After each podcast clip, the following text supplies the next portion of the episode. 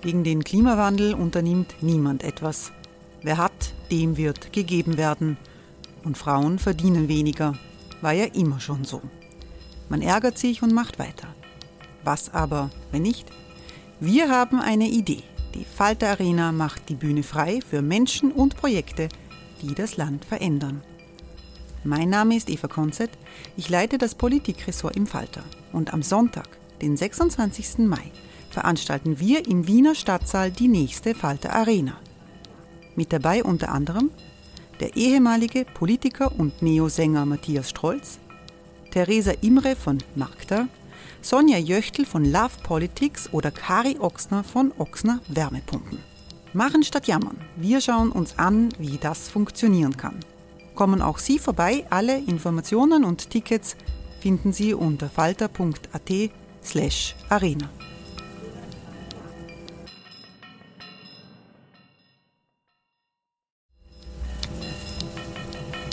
Falter-Podcasts werden durch Werbung unterstützt. Das hilft bei der Finanzierung unseres journalistischen Angebots. Die Erderhitzung ist kein Gefühl, aber mit vielen Gefühlen verbunden. Sorgen etwa oder Angst. Eine Veranstaltung gegen diese Ohnmacht ist Tipping Time, eine Klimakonferenz der Zivilgesellschaft.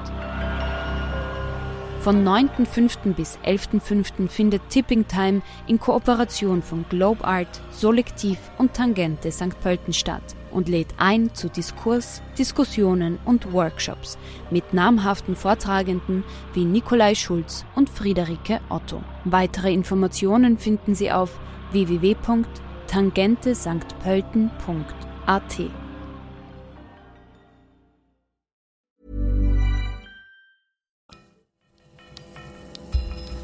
Falter Radio, der Podcast mit Raimund Löw. Sehr herzlich willkommen, meine Damen und Herren, im Falter Radio.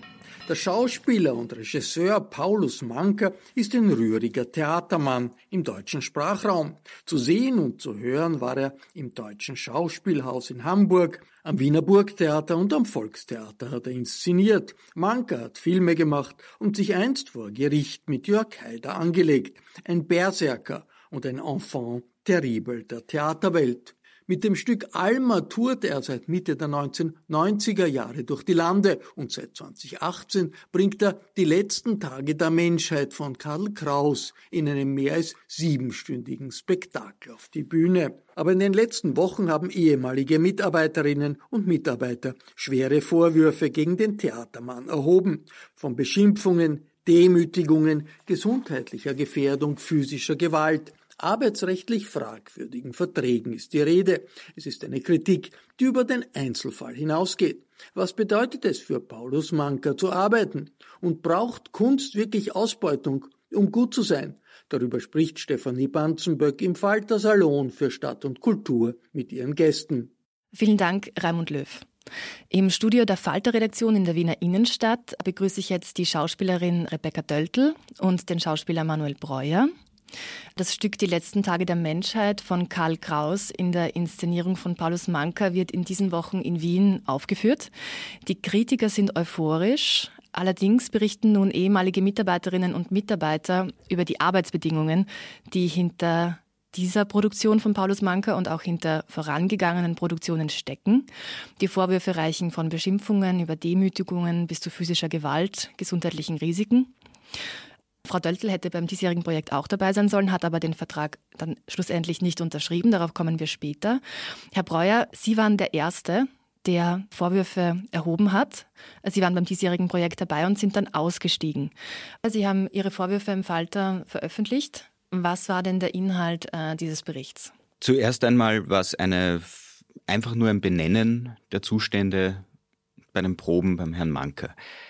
Ich habe erwähnt, dass ein generell sehr rauer und respektloser Umgangston herrscht, dass Beschimpfungen von Schauspielern an der Tagesordnung sind, dass er einzelne Schauspieler herauspickt und zu seinen Lieblingsopfern macht und hier wirklich auch Bullying betreibt, dass er die Sicherheit und die Gesundheit seiner Mitarbeiter nicht achtet und dass er im Endeffekt auch äh, finanziell und vertraglich einen großen Druck ausübt. In dem Moment, wo man den Vertrag unterschreibt, ändert sich auch schlagartig der Ton von Herrn Manker. Ab diesem Zeitpunkt wird man nicht mehr irgendwie als menschliches Gegenüber wahrgenommen, sondern nur mehr als sein Menschenmaterial, wie es auch Karl Kraus so schön benennt. Und man merkt dann, man ist in diesem Vertrag ziemlich eingezwängt. Man will aber raus. Man lässt sich viel beraten, was jetzt äh, Gründe wären, um da auszusteigen, weil mit ihm ist kein Gespräch möglich. Er verweigert eben jegliches Gespräch über eine Kündigung oder Vertragsauflösung. Warum haben Sie sich dazu entschlossen, diese Vorwürfe öffentlich zu machen? Weil es noch niemand getan hat im Endeffekt. Äh, man weiß, dass es viele Geschichten gibt.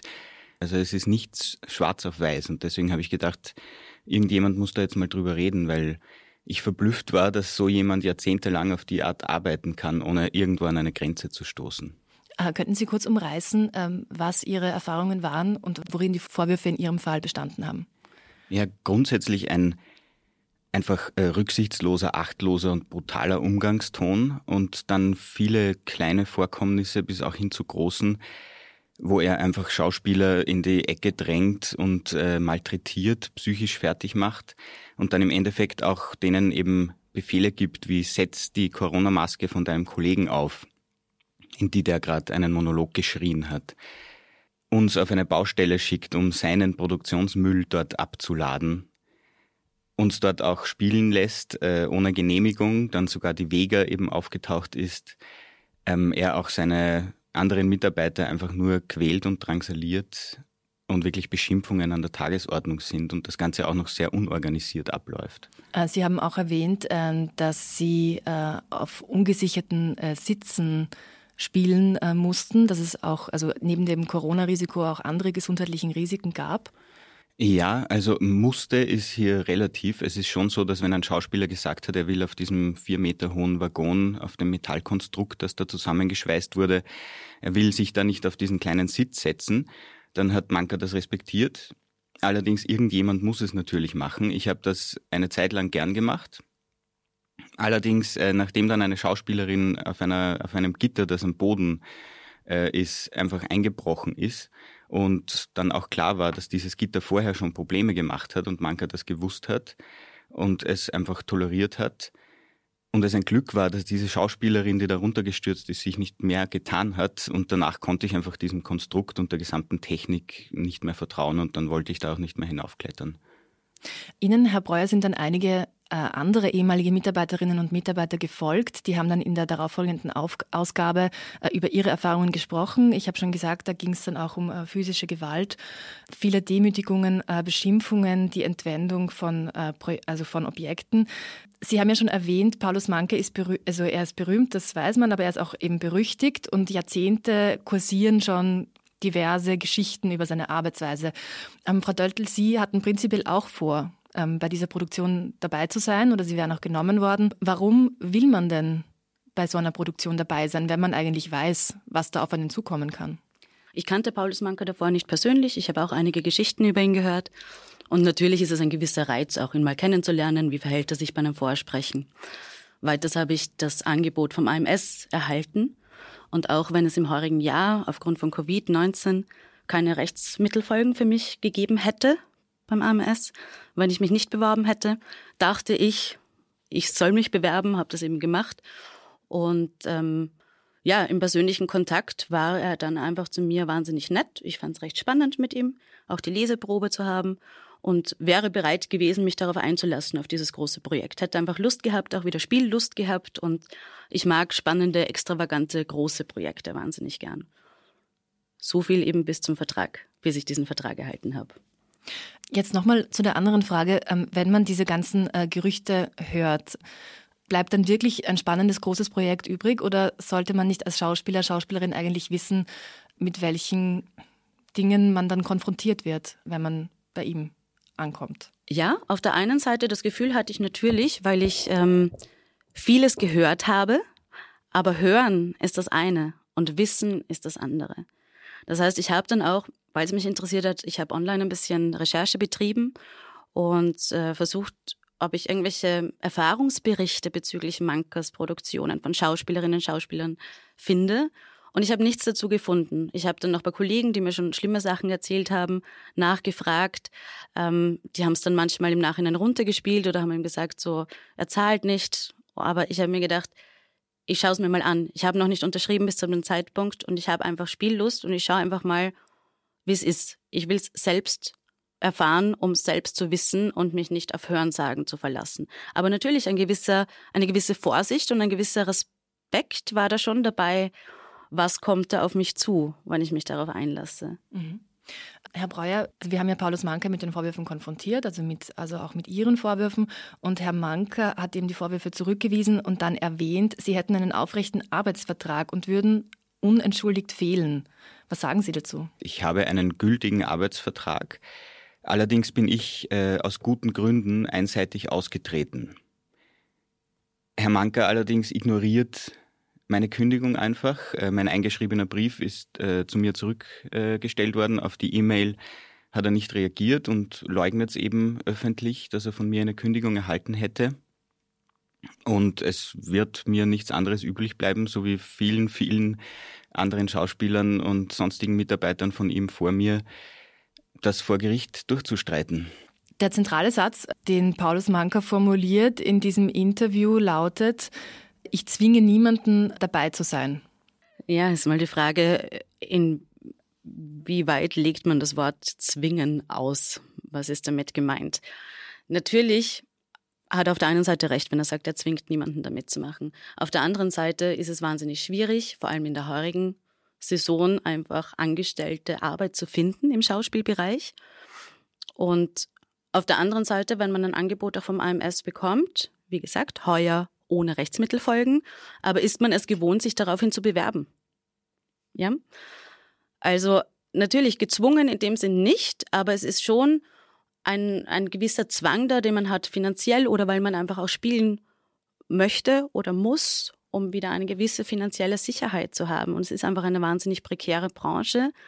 Das weiß Manka auch, das wissen fast alle in dieser Branche. Es gibt ein paar wenige, die sich wirklich gut leisten können, zu sagen, nein, sowas mache ich auf gar keinen Fall. Ich ziehe es nicht mal in Erwägung und ich bewerbe mich nicht auf das, was das AMS sagt. Das ist, glaube ich, sehr rar, das machen zu können. Ich hätte es mir nicht leisten können. Ich hätte den Job gebraucht, um ganz ehrlich zu sein, weil ich heuer einfach sehr viele Ausfälle gehabt habe. Und ja, insofern natürlich hat er niemanden gezwungen. Ich habe nicht unterschrieben, aber es hat mich wahnsinnig viel Zeit, Mühe und Kraft gekostet und es war auch mit viel Sorge und einer gewissen Angst verbunden, es dann nicht zu tun nach all der Zeit, die ich schon investiert hatte. Warum haben Sie den Vertrag nicht unterschrieben? Ich habe diesen Vertrag durchgelesen und ich war einfach wirklich fassungslos von vorne bis hinten, was da drinnen steht. Ich habe vergleichsweise noch nie so einen Vertrag bekommen in der Branche. Die einzelnen Punkte wurden eben Falter schon angeführt. Also es ging ja zum Beispiel darum, dass, äh, dass wenn jemand sich krank meldet, ähm, dass durch einen Arzt des Arbeitgebers das äh, kontrolliert werden kann. Nebentätigkeiten müssen äh, sofort gemeldet werden. Genau. Da, dann wird das äh, Gehalt aliquot auch äh, gekürzt. Genau. Also, dass man Nebentätigkeiten meldet oder das mit dem Arbeitgeber, der Arbeitgeberin abspricht, ist die eine Sache. Aber dass es ein Verbot gibt davon, dass ohne der Einverständnis des Arbeitgebers zu machen, das ist mir noch nie untergekommen. Und gerade wenn jemand, und der Marker ist einfach Regisseur, Arbeitgeber in dem Fall und Schauspielkollege, wenn jemand schon so wenig zahlen kann, ist es meistens den Leuten total verständlich, dass es wichtig ist, dass man Nebentätigkeiten macht, wie Sprecherjobs oder vielleicht ganz kurze Drehs.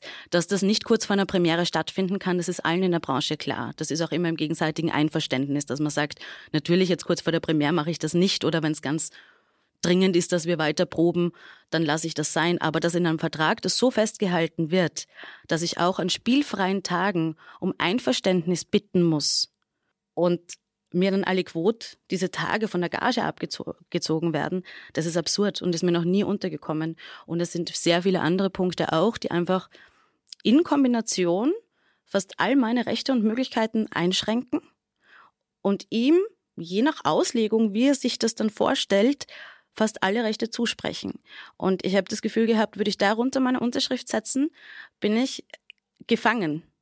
Ich, äh, ich habe kaum eine Chance, da wieder rauszukommen, wenn wahnsinnig starke Ungerechtigkeiten passieren. Ich habe kaum eine Chance, an mein Gehalt zu kommen, wenn er es nicht zahlen sollte, weil er lauter kleine Klauseln drinnen hat, die er zu seinen Gunsten auslegen könnte, wenn er das möchte. Und das hat er getan in der Vergangenheit, nicht was mich betrifft, aber eben was Kolleginnen und Kollegen betrifft.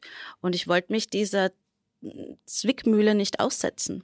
Und ich hatte Sorge, dass ich da finanziell ruiniert rausgehe und körperlich ruiniert.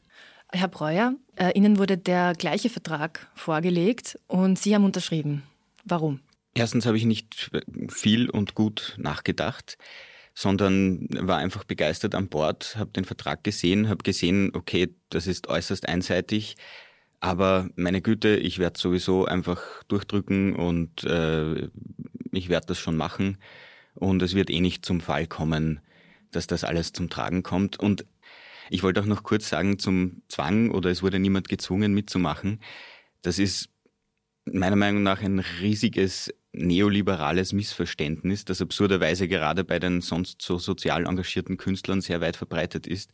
Und im Endeffekt kann man sagen, das letzte Mal, als ich nachgesehen habe, wurde kein Arbeitnehmer in Österreich gezwungen, seinen Job zu machen. Weiß nicht, ob sich das schon bei Manke herumgesprochen hat, aber nur die Tatsache, dass man nicht gezwungen wird, für jemanden zu arbeiten, entbindet den Arbeitgeber nicht von jeglicher Verantwortung und vom Arbeitsrecht. Es gab dann noch eine weitere Reaktion ähm, auf Ihren Text, und zwar die kam von Heinz Sichrowski, Kulturchef der Zeitschrift News. Ich zitiere. Welch fundamentales Missverstehen nicht nur des Schauspielerberufs, sondern der Kunst an sich. Die kann nur im Hochrisikobereich atmen. In der Harmonie des Mittelmaßes erstickt sie. Wer es friedlich will, dem steht, kein Einzelfall in der Branche, wie man hört, der Karrieresprung in die Yoga-Pädagogik offen. Wollen Sie es gerne friedlich haben, Herr Breuer?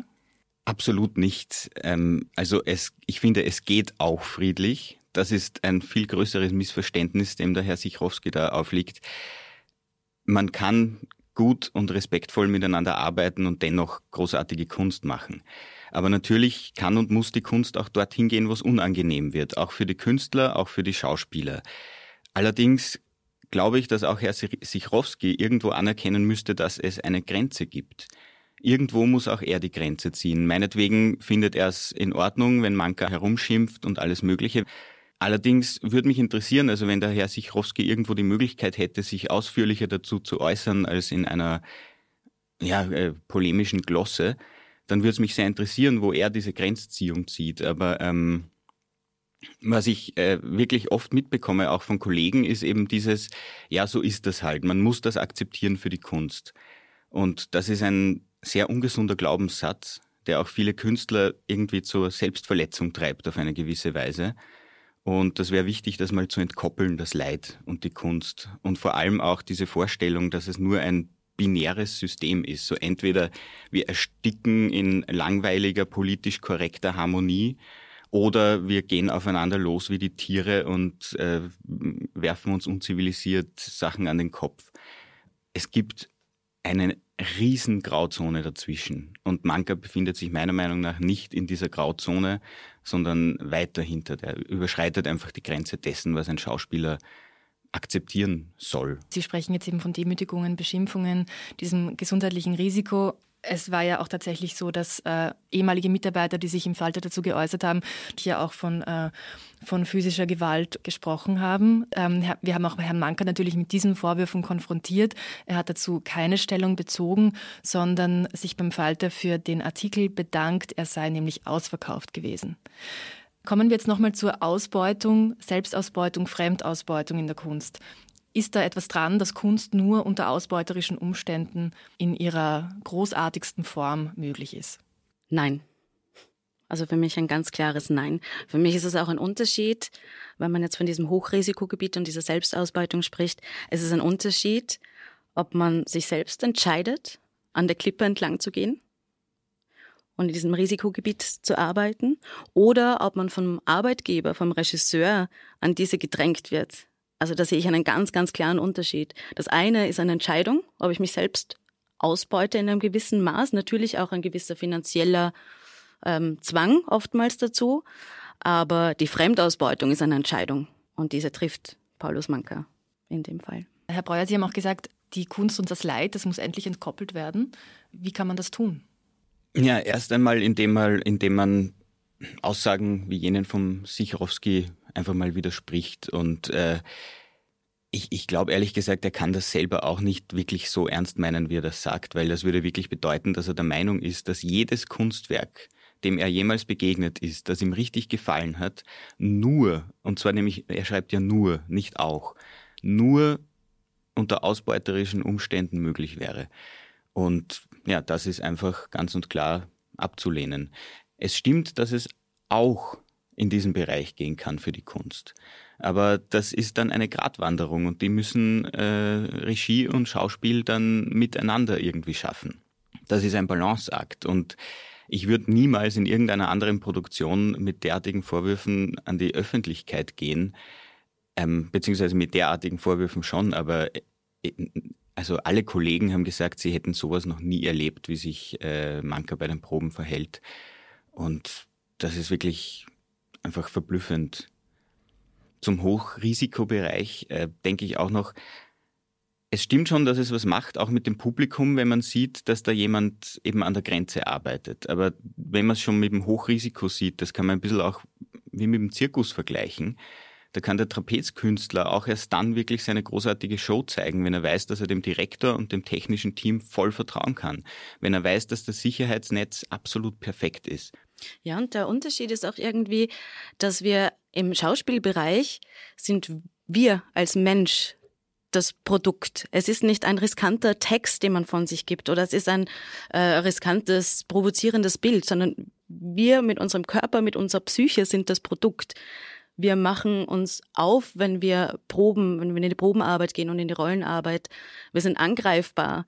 Und in diesem Setting, das dann auch noch auszunutzen und die Psyche wirklich absichtlich darunter leiden zu lassen durch so einen Umgangston, das hat einfach nichts mehr mit der Sache zu tun. Es hat nichts mit der Qualität der Theaterproduktion zu tun, sondern einfach mit Machtausübungen. Und ich glaube, entkoppeln kann man es, indem man einfach häufiger darüber offen spricht, einen Austausch irgendwie gewährleistet, ohne zu sagen, man ist schwach, wenn man das von sich gibt. Also ich finde, da sollte ein viel offener Umgang, offenerer Umgang einfach herrschen und ein Austausch über die Arbeitsbedingungen und ja, wir haben keine Gewerkschaft. Vielleicht sollte man sich das mal überlegen, ob man sich in eine Gewerkschaft zusammenschließen sollte, um diesen Austausch noch mehr zu fördern.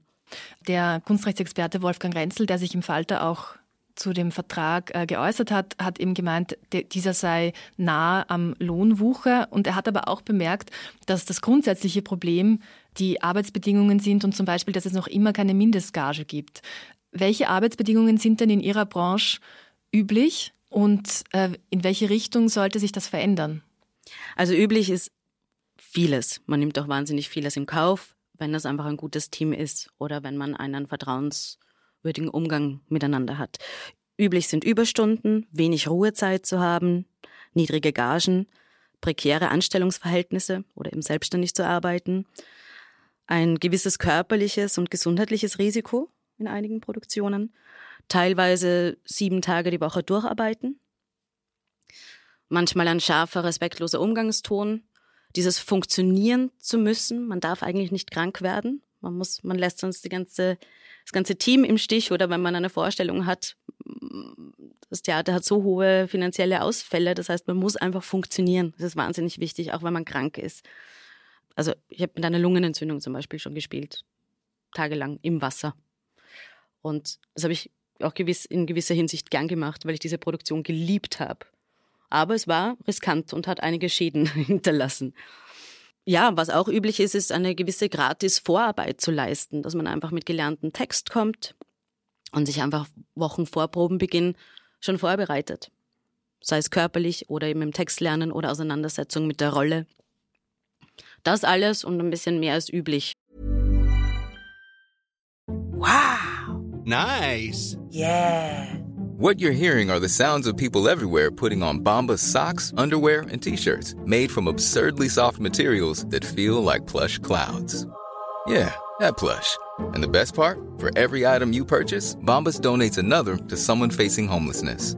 Bombas. Big comfort for everyone. Go to bombas.com slash ACAST and use code ACAST for 20% off your first purchase. That's bombas.com slash ACAST. Code ACAST. Lassen sich Schauspielerinnen und Schauspieler einfach zu viel gefallen? Ja, auf eine gewisse Weise sicher. Man merkt es auch bei den Proben, dass äh, einen manches einfach unvorbereitet trifft, äh, dass man gerade beim Manker dann irgendwie äh, baff ist und gar nicht reagieren kann auf manche Beleidigungen, dass er zum Beispiel eben in meiner Produktion irgendwann losgebrüllt hat, die Rumänen wären ein Drecksvolk und in meinem Kopf ist es natürlich sofort losgegangen, was ist das für ein rassistischer Dreck? Aber ich bin da gesessen und war kurz schockiert und dann haben wir schon wieder weitergeprobt und dann kommt man irgendwie erst in der Pause drauf. Ah, da hätte ich vielleicht was sagen sollen. Ähm, und man merkt schon auch, es herrscht natürlich eine Dynamik, wo jeder irgendwie gefallen will, brav sein will, äh, sich für nächste Projekte natürlich anbieten will. Und da geht es dann recht wenig darum, auch dass man wirklich füreinander einsteht, sondern da muss halt jeder für sich schauen, wie er damit klarkommt.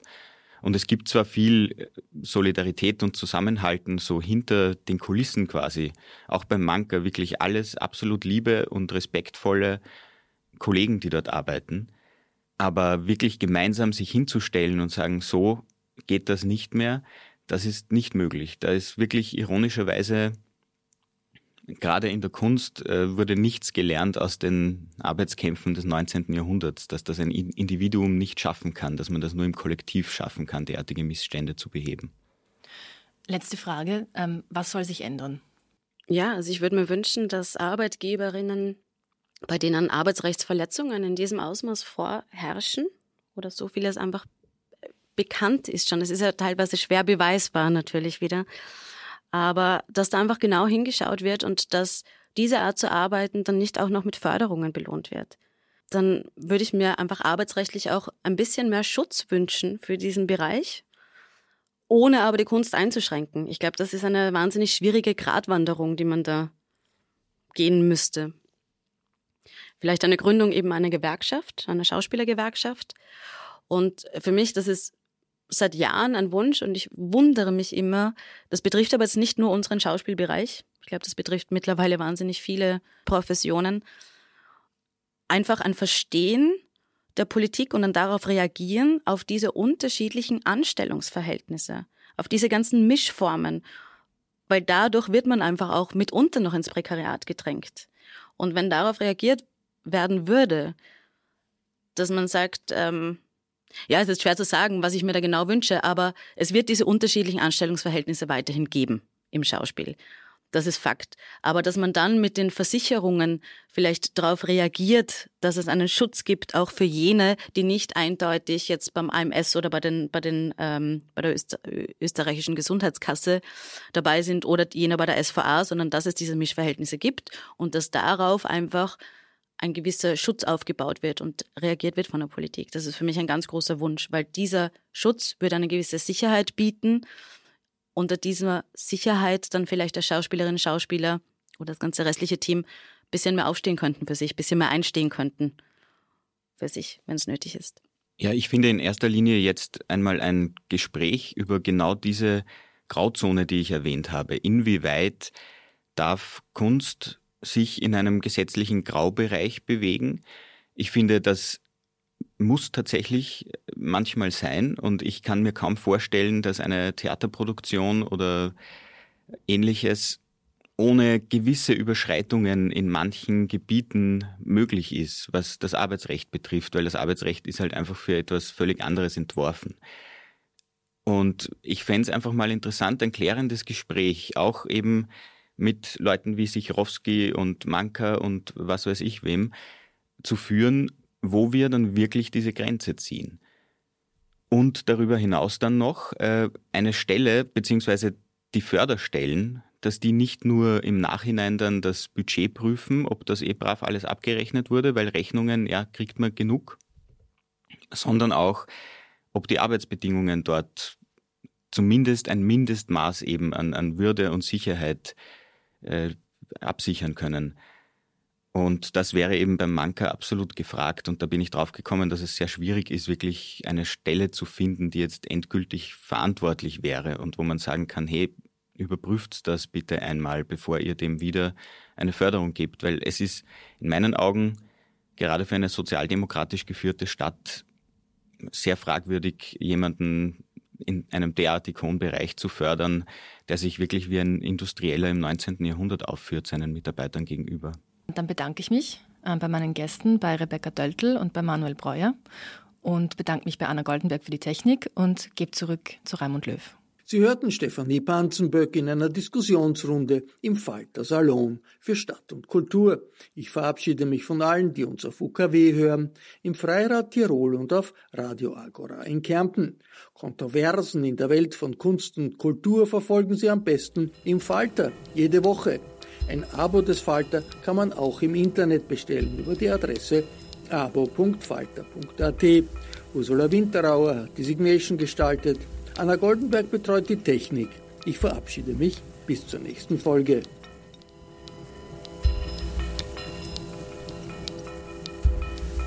Sie hörten das Falterradio, den Podcast mit Raimund Löw.